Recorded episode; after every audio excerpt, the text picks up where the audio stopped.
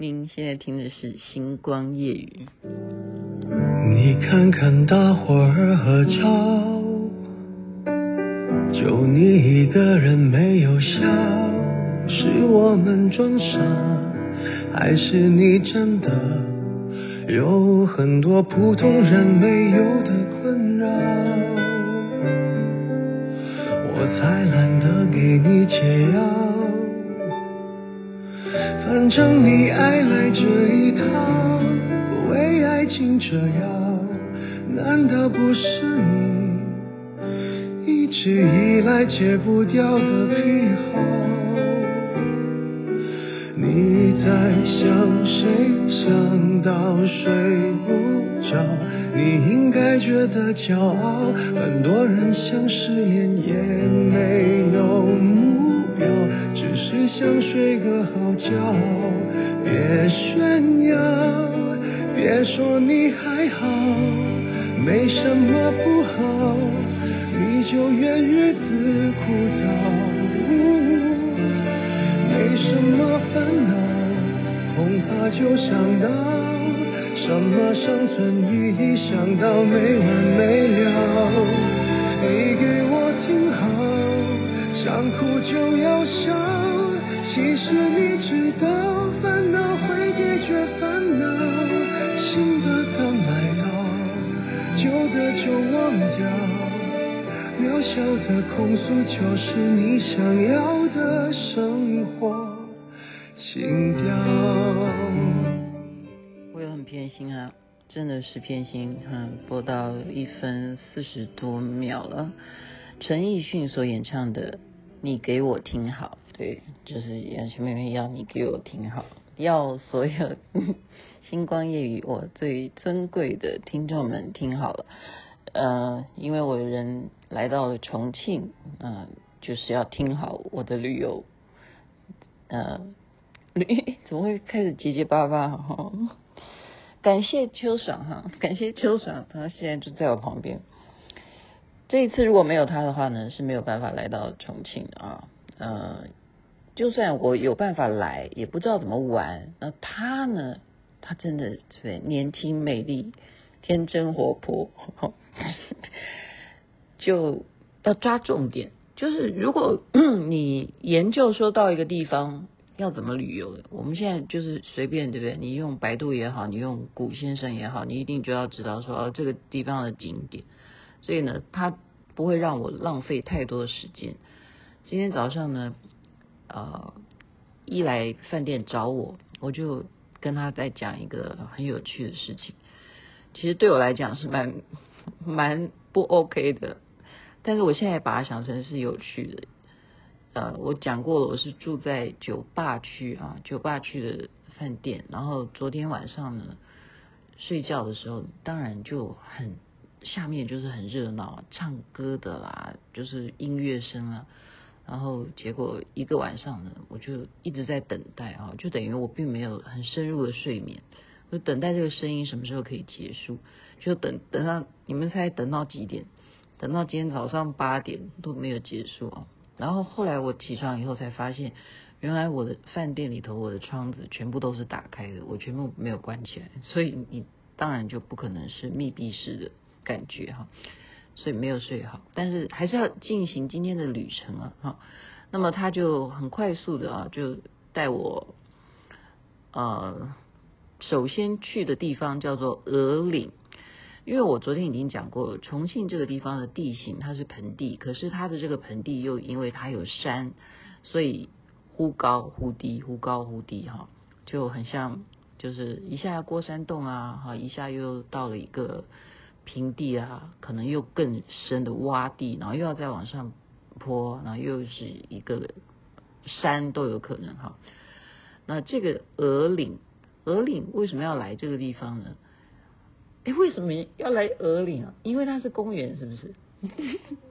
哦，看风景哈，他说看风景，它等于是算是这一区啊，就是比较适合。就例如说，如果我们要看一零一的话，是不是要找象山还是什么？就是 我举例啊，举例。那也不一定啊，你要看夜景，阳明山也可以啊，但是他看的角度都会不一样。那鹅岭这个最主要是你走路很不用爬很高哈，我刚刚讲说这边都是高高低低高高低，鹅岭那真的不算什么，所以邱爽真的误会我，我我说你误会我，他以为我爬不了哈，他说你要选择走这边还是选择走这边，那我说都可以啊，我前面还不懂为什么哈，因为他觉得就是尽量。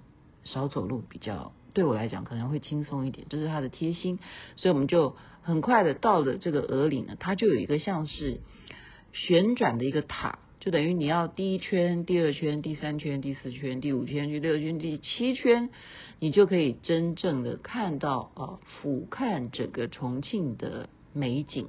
那到了晚上，那肯定是。又不一样的啊夜景，那我昨天也介绍给大家，我们昨天看的夜景也是非常的美丽啊。那它的特色还有一点就是雾都，就是这里都是雾茫茫的，所以我们即使是到了 七，为什么我还是想笑？就爬到了第七层哈，七级浮屠，我不应该笑啊，大家也听不懂什么七级浮屠，就是到了。第七层看到了顶端的风景，也都是雾茫茫，但你还是可以分辨嘉陵江哦，那是嘉陵江。然后你可以看到一个，我比较有兴趣的是说，怎么会这么高的情况之下，还会在我面前有一个跟鹅岭一样高的一栋大楼？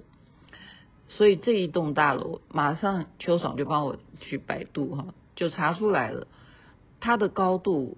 哎是四百四百八十五四百八十五公尺，居然输给一零一一层楼，它为什么没有超过哈？比一零一高一点呢？我觉得蛮奇怪。然后它绝对比一零一肥，就真真的很大，所以肥有时候看起来会高，超级高，那高到好像你觉得来到外太空的另外一个星球的一个。地表真的好像就是另外一个星球的建筑物啊，还在盖，然后它比较肥，所以看起来太大，就像好像地面上面生出来一个超级巨人，所以这个景观是让我们比较震撼的啊。所以群组的同学们都有看到我每一段每一段的分享。那它这个鹅岭在走下去的街道呢，这边就是非常奇妙的一种做生意方式。就是挑着扁担就可以随街就停下来就卖东西啊，那卖的东西就是有什么肥肠啊，一样啊，有哎，那是凉粉是不是？凉粉，凉粉就是凉虾，凉虾真的是虾吗？不是虾，跟虾没有任何关系，那为什么要叫凉虾？哦，一小颗的，所以它还是凉粉就对了，应该凉虾。长得像虾哦，凉虾是饮品，搞半天它是喝的，又是吃的，就是颗粒的饮品哦。就是他挑个扁担，他可以卖很多东西。然后有一种人，他在专门在抓着一串的什么东西啊，抓一串毛毛的七彩的颜色，他帮你编编辫子，然后就是十块钱可以编三根，或者是。我们昨天的价钱比较好啊，昨天我们在磁器口是十块钱可以编六根，十块钱编六根我都不肯编了。今天给我说十块钱编三根，我们就开始比哈。那但是很多女生真的就坐下来给他们编呢，因为这是这种观光心态嘛，就是让自己头发就是五颜六色，有几个辫子有颜色，何乐而不为呢？哈。那但是主要我不编的原因是因为我觉得要把握时间去旅游哈。好，所以我们讲完了俄里这周边有一些什么样的呃这种做生意的形态啊，所以他就是随便随便跑，然后随便帮人家编辫子，他这个都不用。呃，不用固定的成本，就是说租金啊没有的哈，不用实体店面，所以这蛮好的，我们可以参考。嗯，就是以扁担形式来做啊路边摊哈，所以它这都叫做挑挑肥肠，它就挑挑头发哈，就这样子。哎，卖扇子也是，这也没有什么，就扇子就一挑就起来两摊，就卖卖扇扇子上面都会写什么，那个叫了了是。雷是五都，雷是五都是什么？雷雷雷，那个雷不是雷哈，那个他要把它念成雷，那个是了，雷就是这。雷是五都，就是雾都，这里都是雾都，好像扇子几乎都是这几个字，要不然就重庆，我在想你，我在这边想你哈。好，然后接下来在其实鹅岭上面呢，已经可以看到一点点李子坝哈，李子坝这是重庆必须要去看的这个打卡景点，它已经可以看到一点点，但是你看。的不是非常的完整，你没有那种参与感。什么叫做李子坝打卡景点呢？就是李子坝它其实是一栋建筑物，就等于像普通的我们的公寓这样子，竟然就是捷运啊，我们叫捷运，这边叫轻轨，台湾也有轻轨哈，就开的比较慢一点。轻轨竟然可以穿越这一栋公寓，当初就是大家就在研究哈，到底。这个是怎么建造的？那我也蛮有荣耀感的，因为我的朋友就在做这个的。他当初就是有负责重庆的这个李子坝这个这一栋公寓的啊工程，就是他们的构想，不伤害主体，而又能够让好不断的哈不断，你要想想看，每天有多少班的车次，不断的就是可以经经得起车子这样啊。地铁可以不断的这样经过，然后同学看完我那时候录下来的视频之后，他们就说：“哇，住在这里的居民都怎么活？”我告诉你们，我们真的就进去参观哈。我觉得他们应该都不真实，应该这里的住户应该可能都发达了，所以住在这里的人一定是好玩、新鲜，住在这里是吗？我乱讲了。不一定吧。有考虑声音，就上面的人听不到，然后住在上面听不到。哎，这样就蛮蛮厉害，对不对？他已经可以把噪音减到住在上面的听不到。那住在下面的呢？他们就很聪明，像有一个地方，它就变成什么？我变成一个图书馆，欢迎你进来。为什么？你不但可以进来看书、买书。你可以坐下来欣赏风景之外呢，你还可以看到轻轨经过，就整个穿越我的图书馆，好像你跟他一起交错，一起，然后会不会变成之后就时光隧道回到哪一个朝代？哎，这个是我加的哈，是我幻想。所以呢，李子坝，我认为说住在那里的人会觉得就是很有荣耀感，就跟我们刚刚讲的一样嘛，就是哎，我朋友是负责这个工程的哈，这样就。是值得，值得啊！你就住在这里，哎，没想到这里发达了。你要知道下面那个人潮啊，我们是白天，呃，中午时间在那边，还是人山人海，就等着拍哈，就是要拍到那个火车来的时候，啊，不叫火车啊，就地铁，这样开开开到那一栋楼，就这样穿进去。所以昨天秋爽看到我太兴奋了，他就是说那个，他讲错了哈。应该是那样子讲，可是他就反正知道说这这件事情穿穿过这个楼的事情，他就讲说，呃，叫做轻轨，诶，不是，他不是讲轻轨，他讲穿轨轻轻楼。他说对对对，我明天会带你去看穿轨轻楼。然后我就看他就半天，我也都觉得好像哦，就叫穿轨轻楼。什么叫穿轨轻楼？没有这句话啦，他只想到轻楼哈，就是轻。轨，轻轨穿楼，所以这差一个字倒过来就不一样哈，你就以为那栋叫青楼，不可以这样子乱讲哈，那栋跟青楼一点关系都没有，那栋就是楼，只是轻轨穿越它，所以是轻轨穿楼。OK，以后这个名词你要记得，就是说重庆有这个打卡景点啊。那么接下来呢，就是又回到哈。就实体啊，就是我们拍到轻轨穿楼之后，就要实体去坐这个轻轨，所以坐这个轻轨也蛮刺激的，因为你在里头可以看到两车，就两个方向嘛，它不是只有一个方向穿越这一栋公寓，它还有来来啊来过来的哈，就交汇，然后我们就看到这样交汇，而且它来的也是从山洞过来的，所以这个地方的地形它就是有这样的特色，呃，然后你都会不知道说你到底在感觉哈，你走在路上都觉得说这里是一楼，其实不是，因为这里可能就是下面还有建筑，就是还有楼。那怎么从鹅岭这样子到李子坝去坐这个地铁？其实它的地形大家可以去回忆一下九份啊，还是一样。那么就是往下走，拼命的往下走。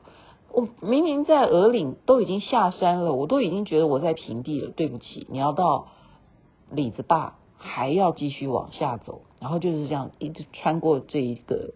建筑物，它再有小路，它直接就是切山的方式，就设计了很多的步道哈，就是楼梯。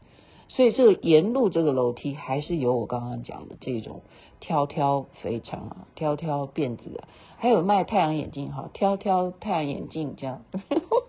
好，所以现在挑挑，现在到了晚上了，应该怎么样呢？就先回饭店休息一下，所以才有时间现在把金星。星光夜语呈现给大家，所以重庆呢，让我觉得呃跟成都有一些不同的地方，最主要是这边的男生腿真的比较长。哦，对，我们还去另外一个打卡景点是哦、真的如果现在还是的话多好，那是国民党时期留下来的，那个时候啊，这个地方非常重要，是干什么的？是印钞。印钞票的，也就是印刷钞票厂、印钞厂，所以这样子的楼呢，呃，中华人民共和国中共啊，就把它留下来了，让大家呃保有这个记忆，就是遗址啊，这很重要。这以前是金库嘛，啊，所有全国的人民的钱就从这边印刷出来的哈。那现在你看。所以你说隔了多少年？哎，隔了多少年哈？你 说从民国三十八年到现在啊，我现现在讲的是台湾，民国三十八年到现在，经过了这么些岁月，中国共产党使用过粮票，然后也用过钞票，现在完全你要用的是用手机，我自己不免有一些感触啊。然后想一想这个地方啊，以前根本就是禁止一般人进入的，因为这里在印钞票，现在却变成年轻人，特别是什么文青啊，这边变成一个文青打卡点，因为他们把这个地方装饰的很有啊文艺青年的感觉，开了非常多的店面，然后我还看到里头竟然开了店面专门针对麻将啊，所有的东西都是做成麻将。然后我就买了一个麻将的呃悠游卡的可以使用的卡，就是这样。我都很想买每一样特色啊，每一个文青的东西我都很想买。他们还复古，就是让你去看看小时候曾经有的东西，所以那些我都很想带回家。可是怎么带？我就一个行李哈，怎么带？那些东西就是那些钢杯，你记不记得以前那些钢杯怎么摔都摔不坏？你现在到哪里买这种杯子？拿这个杯子超好泡咖啡，不是吗？哎，真的现在很后悔，真的很后悔当时没有买哦。那个杯子好漂亮，然后真的很耐用，又有盖子。好了，就先介绍到这边。那我接下来重庆还有什么好玩的呢？还有什么打卡景点？嗯，碍于时间的有限，就先介绍到这边，请继续关注星光夜语，每天分享好听的内容给您。这边晚安，那边早安，太阳早就出来了。别炫耀，别说你还好，没什么不好，你就怨日子枯燥。烦恼，恐怕就想到什么生存意义，想到没完没了。你给我听好。想哭就要笑，其实你知道，烦恼会解决烦恼，新的刚来到，旧的就忘掉，渺小的控诉就是你想要的生心跳。